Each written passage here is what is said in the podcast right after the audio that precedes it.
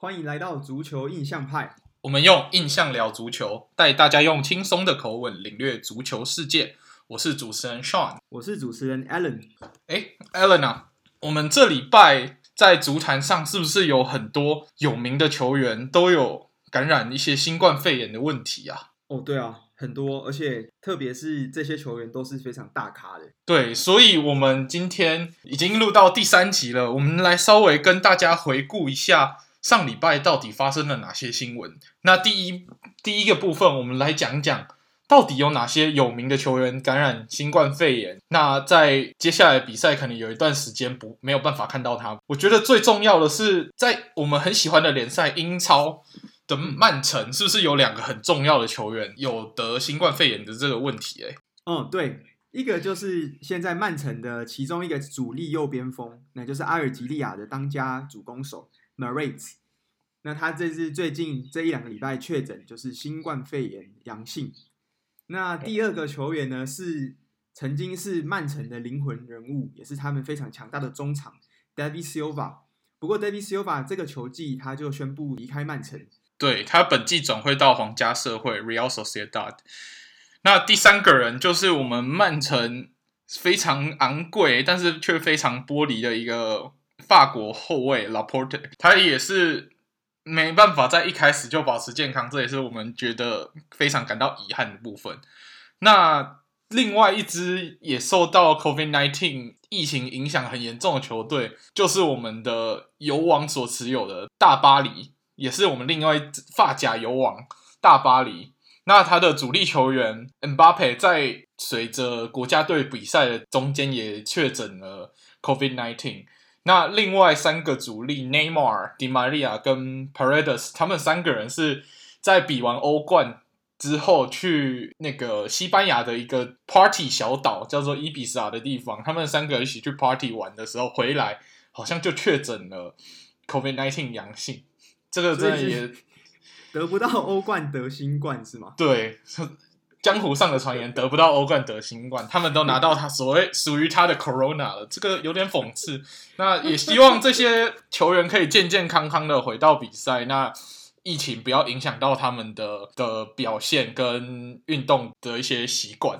那 Sean，最近你刚讲到的是新冠的感染名单嘛？没错。那最近也有在我们很喜欢的英超联赛，也有一一个跟新冠有关的新闻。虽然他们不是却被确诊为阳性，oh. 但是也是有相关的。你可以讲讲是什么样的新闻吗？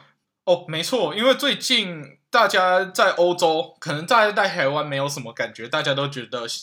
COVID-19 在台湾已经很稳定，没错，因为台湾很安全。但是在欧洲，其实整个疫情还是属于相对不稳定的情况，所以在疫情期间的比赛，大家都会对于防疫特别的重视。那在上个礼拜也刚好是欧国联的比赛，那所以会有国家队会到移动到不同的国家去比赛。那这个就是在英格兰做客到冰岛的时候。他们对上了两个曼彻斯特的年轻小将，一个是来自曼联的 Greenwood，跟来自曼城的 Foden，竟然违反了防疫的规定，找一些从外面找女生进来到饭店，不知道可能三人行必有人师，我也不知道，就一起一起玩了一些可能很好玩的游戏，那违反了这个规定就被。逐出逐出了国家队，在场上也是团队配合，那场下的话也是讲求团队运动嘛。对，但是我觉得以年轻球员来说，年轻球员应该要做好自己的本分，然后要安分一点。在这种非常时期，应该要降低自己去跟外界接触，然后得 COVID-19 的这个风险，而不是为了好玩就找朋友进来玩。果然，年轻人还是。终究还是年轻人，太冲动了。希望这有一个比较尴尬的，就是 Mason Greenwood，他他还是单身嘛？啊，对，Foden 女朋他的女朋友已经跟他有小孩了，他还这样玩，我真的觉得，希望他不要被他们队上的另另外一个空时间管理大师 Kyle Walker 影响，变成下一个时间管理大师。希望他可以回去好好跟他女朋友忏悔，然后认认真真把全心全力放在比赛上面，好好的发展成为一个。英格兰未来能够依赖的中场，还有进攻火力，不要因为年轻时爱玩，把这个自己的职业生涯都玩掉了。那你有没有你有没有觉得最近这个 Greenwood 好像他特别新闻特别多啊？哇，Greenwood 今天我还看到一个很夸张的事，是他吸食笑气，笑气可能对于有一些很爱 party 的人来说，可能就是在派派对上好玩的一种气体。对，但是其实那个对于职业运动员来说，观感还是不佳的，可能不一定会上瘾，但是。观感不佳，然后会，毕竟他才刚发生这个违反新冠肺炎规则的一些风波丑闻，那现在又传出这个消息，我真的觉得 Greenwood 也是要好好的把自己的心思放在足球上面，而不是这样子因为年轻乱玩，然后浪费掉他的天赋。在 Mourinho 有讲过一句话。There's a difference between a top top player and a top top potential。那现在 Greenwood 是有很好的潜力，但是他还没有展现他世界级的能力给大家看。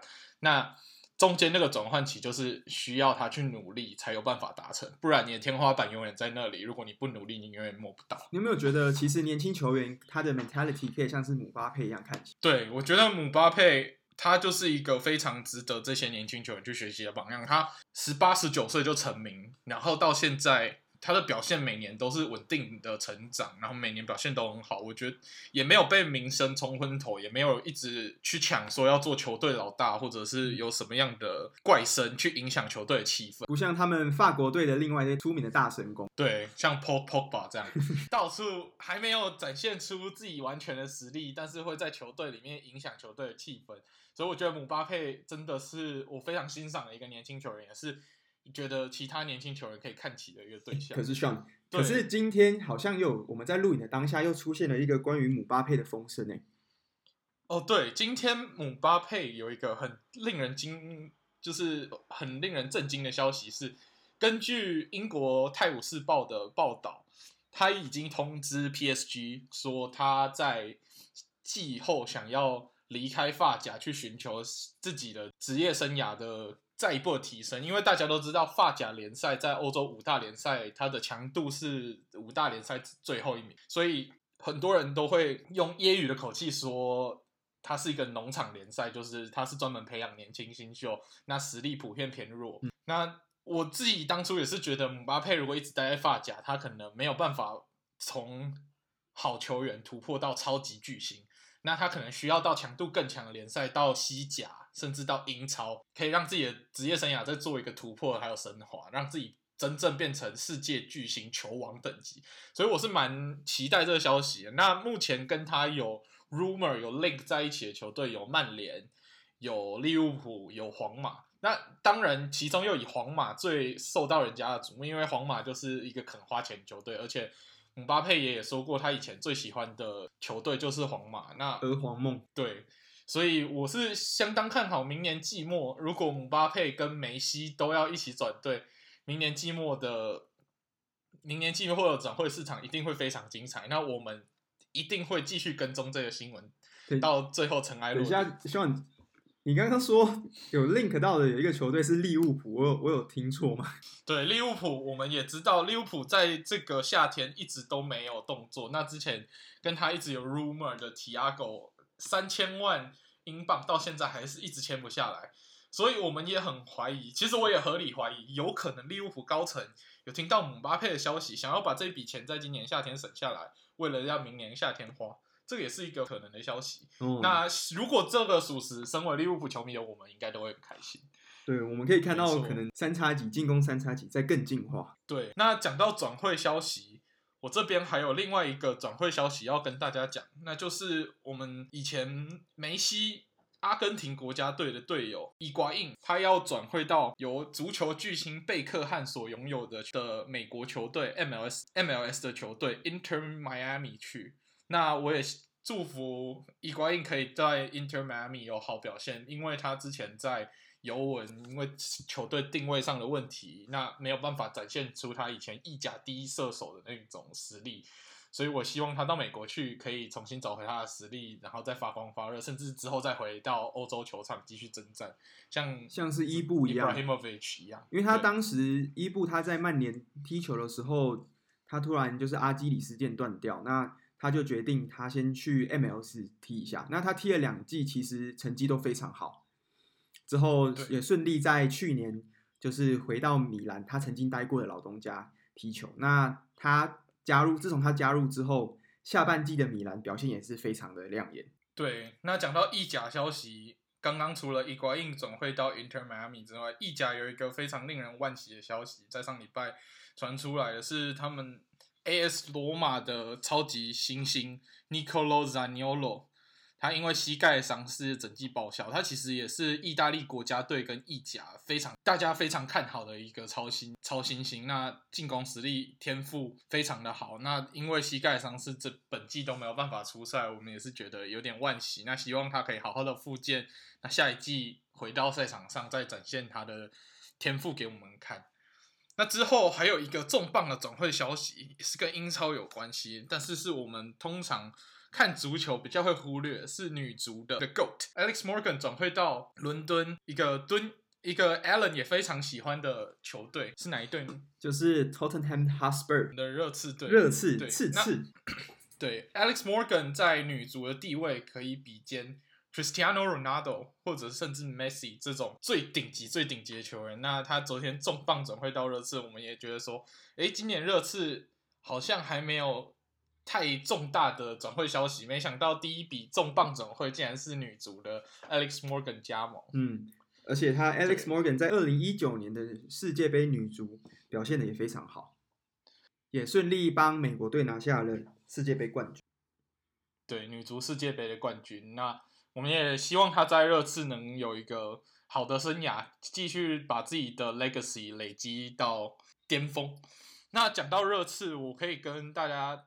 推荐一个最近在 Amazon Prime 上面 Amazon 所制作的关于热刺的一个纪录片，就是在 Amazon 的 All or Nothing 系列里面，最近有制作一个关于 Tottenham Hotspur。那如果大家对于英超球队对于热刺有兴趣的，可以去看这部纪录片。那里面有很多关于他们季初去年季初季中换教练。然后穆里尼奥在当了热刺的教练，对于整个球队的调整，还有他们球队里面遇到的这些伤病问题，到底怎么去解决，有很详细的一个记录。我觉得我在看过他其中很多片段之后，我发现这一部纪录片真的是可以让我们对于这个球队的一些内幕可以一探究竟。那如果想要开始了解足球的，可以不妨从这个纪录片开始去看，然后。认识热刺这个球队，甚至从这个球季开始看他们的比赛，看看穆里尼奥正式的带带领这支球队的第一个完整赛季到底会有什么样的表现。而且穆里尼奥他很特别，就是他到新的球队的第二年，成绩都会带队成成成绩都会非常的好。对，没错。那那我们就可以期待热刺今年会让我们怎么样的跌破眼镜。嗯、好，那我们。接下来来聊聊上个礼拜欧国联相关的新闻吧。，Allen，你有没有什么欧国联上礼拜的比赛？有没有什么让你非常有印象，或者是有没有什么特别的记录你想要跟大家分享？刚刚讲到女足的 GOAT Alex Morgan，那我现在讲讲男足界的 GOAT 之一。就是我们的 Cristiano Ronaldo，他在呃这次欧国联的比赛呢，他一次进了两球。那他的国家队就是代表葡萄牙国家队的国家队队史进球记录呢，也突突破到了一百零一颗。那这也是目前的欧洲足坛的纪录保持人。没没错，他现在是欧洲欧陆国家里面。代表国家队进球最多的，然后他还继续在国家队踢球，所以我们可以期待他的这个记录可以继续向上垒。有没有觉得在尤文的 C 罗跟在葡萄牙国家队 C 罗判若两人啊？没错，我在稍微看了这些 highlight 这个国家队的 highlight 之后，我发现 C 罗在国家队的表现跟我以前他三十出头岁甚至二十几岁的表现是可以互相比拟的，但是在尤文可能因为战术设定的关系，我觉得他有点老气沉沉，好像跑不太动的感觉。嗯、所以我是觉得尤文可能下一季这一季有新的教练，那可以对他的战术定位做另外一种设定，可以让他回到像在国家队的这样的表现。那这样子尤文在意甲也会非常继续保持非常可怕的竞争力。像是这次他进的这两球之中，有一球是非常帅气的自由球，直接破网，直接进球。那他其实之前在尤文图斯。有一个很难看的记录，就是他连续都没有办法踢进去。对，那个我们当初看到这个新闻也是非常震惊，因为在印象中大家都会觉得，哎，C 罗、梅西这两个球员的自由球都很强，只要他们来踢，应该都会进的这种印象一直深植人心。不过在去年我看到这个新闻，哦，原来 C 罗在职业联赛的时候的自由球命中率这么低迷，我也是非常的震惊。那不过他在国家队还是用自由球完全证明他的实力，是他只是状状况稍微不好，不代表他自由球的能力完全消失。他要踢进的时候，还是可以给你非常漂亮的进球。听说他前年就是加入尤文图斯的时候，那他去当地做了一个体检嘛，那医生跟他说他的身体素质、身体的年龄相当于二十三岁的青少年。对，这真的是非非。不要忘记哦，他当时加入尤文图斯的时候已经三十四岁了。对，这真的是他的整个对他自己的身体身材的保持，还有对他自己平常生活规律的这种自律的态度，也是非常值得我们学习。那讲到年轻人，有两位年轻人在上上个礼拜的欧国联有非常精彩的表现，那就是第一个是我们德甲非常值得期待的。射手代表挪威踢进了他职成人职业队的第一个进球的 erlin Haaland。那还有另外一支另外一个年轻球员是安苏法提，来自巴塞隆纳的年轻球员，他破了西班牙国家队队史最年轻进球的纪录。那这两个年轻人都是未来足坛非常值得期待的进攻火力。那我期待哈伦能在德甲可以跟莱跟 Robert Lewandowski。来一场非常精彩的进球大战。那这尤其是这个赛季是哈伦在德甲的第一个完整赛季。那我非常期待可以看到多特在跟拜仁较劲的过程，这两个人也也可以有所谓的进球大战。那安苏发提的部分，我是蛮期待在这一季他能不能在梅西可能最后一季待在巴塞隆纳的时间，那去跟梅西做学习，然后或者是提供梅西一些活力的。资源，然后让巴塞隆纳的竞争力不至于太差，然后可以维持这个竞争力。那甚至以后梅西离开之后，可以承接他的位置，那成为巴萨的下一个招牌。而且他当年也是打破梅西的纪录，成为巴萨最年轻的俱乐部进球者。对，那讲完了这些年轻的球员，我们来讲讲看欧国联让我们觉得失望的球队吧。你觉得？你有没有看到哪几支球队？你觉得其实他的阵容很漂亮，但是你去表现却让你非常失望。那俗话说，期待越大，失望越大嘛。那没错，我我跟我自己最喜欢的联赛英超，那里面当然就是各种英格兰国家队的成员都在里面踢球。那英格兰国家队其实说实在，以账面数字来讲，它会是足以跟法国国家队匹敌的超强阵容。但是每次英国说失望吗？也不会让我们失望，因为他永远都一样烂。没错，那今年英格兰还是拥有一样漂亮的全明星阵容，可是比赛的内容却是非常的平淡无奇，那也没有办法很确实的去获得胜利。像上一场第一场对冰岛的比赛，也差一点就在在重到之前。欧洲国家杯的复测输给冰岛，那还好是靠着罚球才顺利的把比赛拿下。那第二场比赛又是一个非常平淡的零比零，没有进球，嗯，的一个和局。然后我就觉得英格兰以这样的实力踢出这样的足球是非常非常的怎么讲，名不符实。的这种感觉，是让每个喜欢英格兰足球的人都会感到非常失望。对啊，而且他们每一个位置的人都是一时之选，一时之选，尤其是他们的进攻组合真的是太可怕了。没错，他的进攻组合是 Sterling、Harry Kane 以及 Jaden Sancho 这三个人在市场上的价值都是有超过一亿欧元的市场价值。那竟然踢出了这么平淡的进攻火力，也是让我非常惊讶。对啊，对。那我还有另外一个球队，我也觉得蛮失望哦。还有另外一支球队，那是哪一支呢？那就是我现在我还有像现在我们两个住在的国家，就是德国德国队。对，那德国队，你你怎么你为什么会觉得德国队让你很失望呢？你有在看比赛的时候有发现到什么？你你觉得有什么样的问题吗？就是德国队，他这几年当然跟二零一四年世界杯的阵容是没办法相比，可是他其实这几年也是招揽了蛮多很有潜力的新秀进来德国国家队。没错，像是我们的最近呃才转转回转到拜仁慕尼黑的 Leroy Sané，之后还有在 PSG 踢球的 Thilo Kehrer，这些都是最近几年德国主力培养的一些年轻小将。那不过这几场德国队的比赛看下来，就是他守住胜利的这个能力非常之差。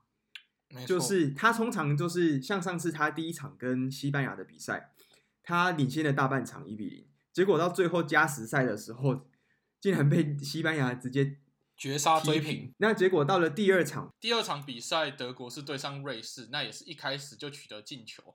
那在进球之后，又不幸的被追平，那在之后的攻势上面又一直没有突破，所以最后也是以一比一吞下和局。而且那现在还在欧国联的小组排名，印象中应该是排名第三。没错，连乌克兰可能都是连乌克兰都比他们好。对，对他一场比赛都的胜利都没有拿下，只拿下两分的积分。不过我在这里也要帮德国国家队讲一下话，毕竟今年我们看到他的主。德国队的主力阵容少了很多来自拜仁慕尼黑的球员，因为拜仁刚踢完欧冠，那他也让他很多球员，像是 Kimmich、像是 Neuer 都休息，所以德国队主要是在训练这些年轻人的磨合。那 Leroy Sané 其实以前在德国国家队的出赛也比较少，所以他跟他整体的队友的默契上可能比较没有那么好。不过我们可以看到 Sané 从上个赛季整季报销的大伤复出之后，你可以看到他的爆发力还在，他的爆发力还在，可能就是对于比赛的一些熟悉度，毕竟已经一年没有在这么有竞争力的环境下踢球，那可能有点生疏。那我觉得让他再多花一点时间在比赛上去找他的比赛的感觉之后，我相信他在国家队的表现会越来越好，然后跟 venner 的搭配上也会越来越完整。那。德国国家队的未来是绝对可以期待，不过我们就是要经过这几年这些年轻阵容的磨合的一种阵痛期，可能看到这些比赛会有一些让我们觉得比较不理想的部分。那过了这一段时间，我相信德国国家队可以重新找回二零一四年的时候的荣耀。对啊，那就像上一集讲到的，德国国家队他现在有 Leroy Sané 右路的呃 Nabry，那再加上车车的 Timo Werner，我觉得这个。三叉戟的组合是非常令人期待的。对啊，好，那我们讲完欧国联新闻，昨天有一个非常重要的联赛，是不是开始比赛了？昨天，对，昨天我们我跟 Sean 两个人最喜欢的联赛英超正式开踢，星期六的时间正式开踢。对啊，那那个昨天就有两场蛮精彩的比赛。那 Alan，你觉得哪一场让你印象最深刻？哦，我觉得其实上礼拜我们的主题不是在讲最期待球队吗？没错。那像你上个礼拜讲到的那支荔枝联，他的表现让我觉得非常意外。哇，Leeds United，虽然这一场是名义上冠军跟冠军的对决，因为一个是去年英超的冠军跟去年英冠的冠军的对决。那我其实并没有想到这一场比赛会是最后结局四比三这个大比分，而且还是最后在最后的十分钟，呃。利物浦才借由点球超前。对，其实昨天那场比赛，我看了一下赛前的分析，我大概就有感觉，这个比赛有可能会是大比分的比赛，因为 Leeds United 的踢球风格就是高压去逼抢，那这个比赛过程就会很激，就是会很激烈。那利物浦的比赛风格也是。那昨天利物浦的先发阵容，昨天 Klopp 并没有让 Fabinho 先发，而是让 Keta。那我们很明显的看到，Klopp 是想要在一开始就用进攻的火力去压制过对方的进攻火力。那在一开始取得领先之后，再放上防守组的球员来锁住比赛的胜利。没想到一开始就在禁区内，因为手球的关系，造成了一个十二码。那也由萨拉顺利的罚进，但是之后 Leeds United 完全没有因为这个手十二码而感到沮丧，反而是。继续的整场的积极的跑动，一直创造机会。那也在之后就马上追平，达到一比一。那在之后，利物浦又马上反扑，靠着范戴克的头球追到又变成二比一的领先。那可是 Van Dijk 在这颗漂亮的头球之后，却因为在后防上的失误，让 Leeds United 又有一个机会，由他们九号射手 Patrick Bamford 又踢进了二比二关键的进球。那这个比赛就是这样子很精彩的有来有往。那我们也看得出来，Leeds United 这个年轻的球队整个冲劲，在上半场是把比赛拉咬得很紧，但是在下半场的时候，你就可以明显看得出来，就是这种。高强度的比赛下，如果要求球员的跑动，而且很明显的发现这些球员的体力开始下降，而且我们嗯可以看到 Leeds United 虽然他是英冠的冠军，但是毕竟这些人这个整个支队伍都没有踢过英超联赛，他们都是去年。之前都待在英冠，就是第二级联赛的球队。那第一级联赛跟第二级联赛的实力还是有差别，甚而尤其是他们又对上第一级联赛的最强的队伍。那这个下半场你就看得出来这这个劣势。那在今年 Leeds United 的新血，像是 Robin Koch，从刚从我们 Freiburg 德甲转来的这个中后卫身上也发生了好几次的一些小瑕疵失误，那造成利物浦的进球。然后再加上最后最关键的是他们的新转会来的前锋 Rodrigo，那个也是我上礼拜有提到一个非常让人期待的前锋，在比赛最后十分钟的时候，在禁区有一个非常应该说轻率的失误决定，还有一个轻草率的决定，然后绊倒了法比纽，然后之后让利物浦取得最后的制胜的罚球，然后葬送了他们球队前面这么努力、这么积极去逼抢。得到的和局的结果，那让利物浦最后以四比三拿走三分的积分。不过，虽然比赛的结果不如 Leeds United 的意，但是我们也可以看在这里看到 Leeds United 这种对对上强大的对手完全不放弃的那个精神，这就是英超联赛好看的一个地方。因为英超这个联赛并没有烂队，每一支球队在对上。彼此的时候都会拿出自己百分之百的实力去跟对方做比拼。然后让比赛永远保持在这么高的强度，所以就算是强实力上账面上看起来比较强的球队，遇上账面上看起来比较弱的球队，也是不敢轻忽，因为你一有疏忽，你比赛可能就被翻盘、被逼平，啊、甚至就像是去年的赛季刚开季的第一场，就是 Norwich 他对上了呃联盟的霸主呃 Manchester City，也是在第一场比赛就是赢了 Manchester City，对，也是以大比分的比数翻盘掉了 Manchester City，那也间接造成 Manchester City 在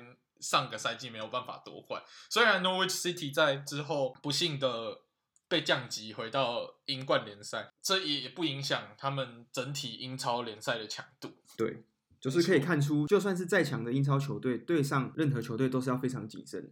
没错。那我们在这边昨天的比赛，你觉得最关键、最关键的 play 算是什么呢？最关键的 play 吗？对，那我觉得应该就会是昨天突破平手僵局的那一个点罚，Fabinho 制造制造给萨拉主罚机会的那个点球。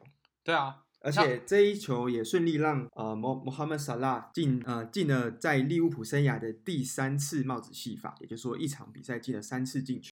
Allen，要不要在这边跟我们聊聊看什么是点罚呢？哦，点球吗？那点球的英文叫做 penalty kick。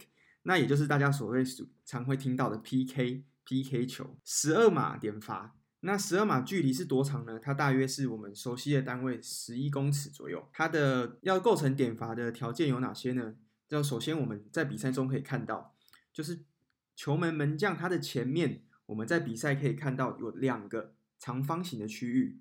那它前面的比较小块的叫做小禁区，那比较大块的长方形区域呢叫做大禁区。当防守方球员他在大禁区对攻击方球员造成的犯规的时候，那这个时候裁判就可以做出裁决。这个时候通常就会决定会不会是做点罚。点罚大概通常最常见有两种情况，一种是防守方球员针对攻击的球员，而不是针对球本身，做出了一些不合理的冲撞，或者是。出脚攻击这样子，那第二种比较常见的就是，呃，在大禁区里面出现用手碰球，也就是俗称的手球的情况。这两种最常见的呃犯规行为都会导致呃点球的发生。好，我们非常感谢 Alan 带给我们的足球小知识。那我们之后的节目每一个礼拜也会截取一个我们很常见的一些足球的规则，甚来为来介绍给大家。那让大家可以借由这些小知识，更加认识足球这个比赛。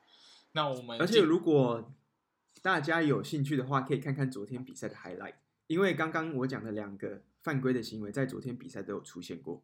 一个是手球，一个是不合理的出脚碰到对方的攻击球员。没错，那我们第一阶段的新闻整理就到这边结束。那我们接下来第二阶段将要来跟大家来谈谈我们我跟 Allen 心目中对于英超本赛季的排名预测。那我们准备进入下一阶段。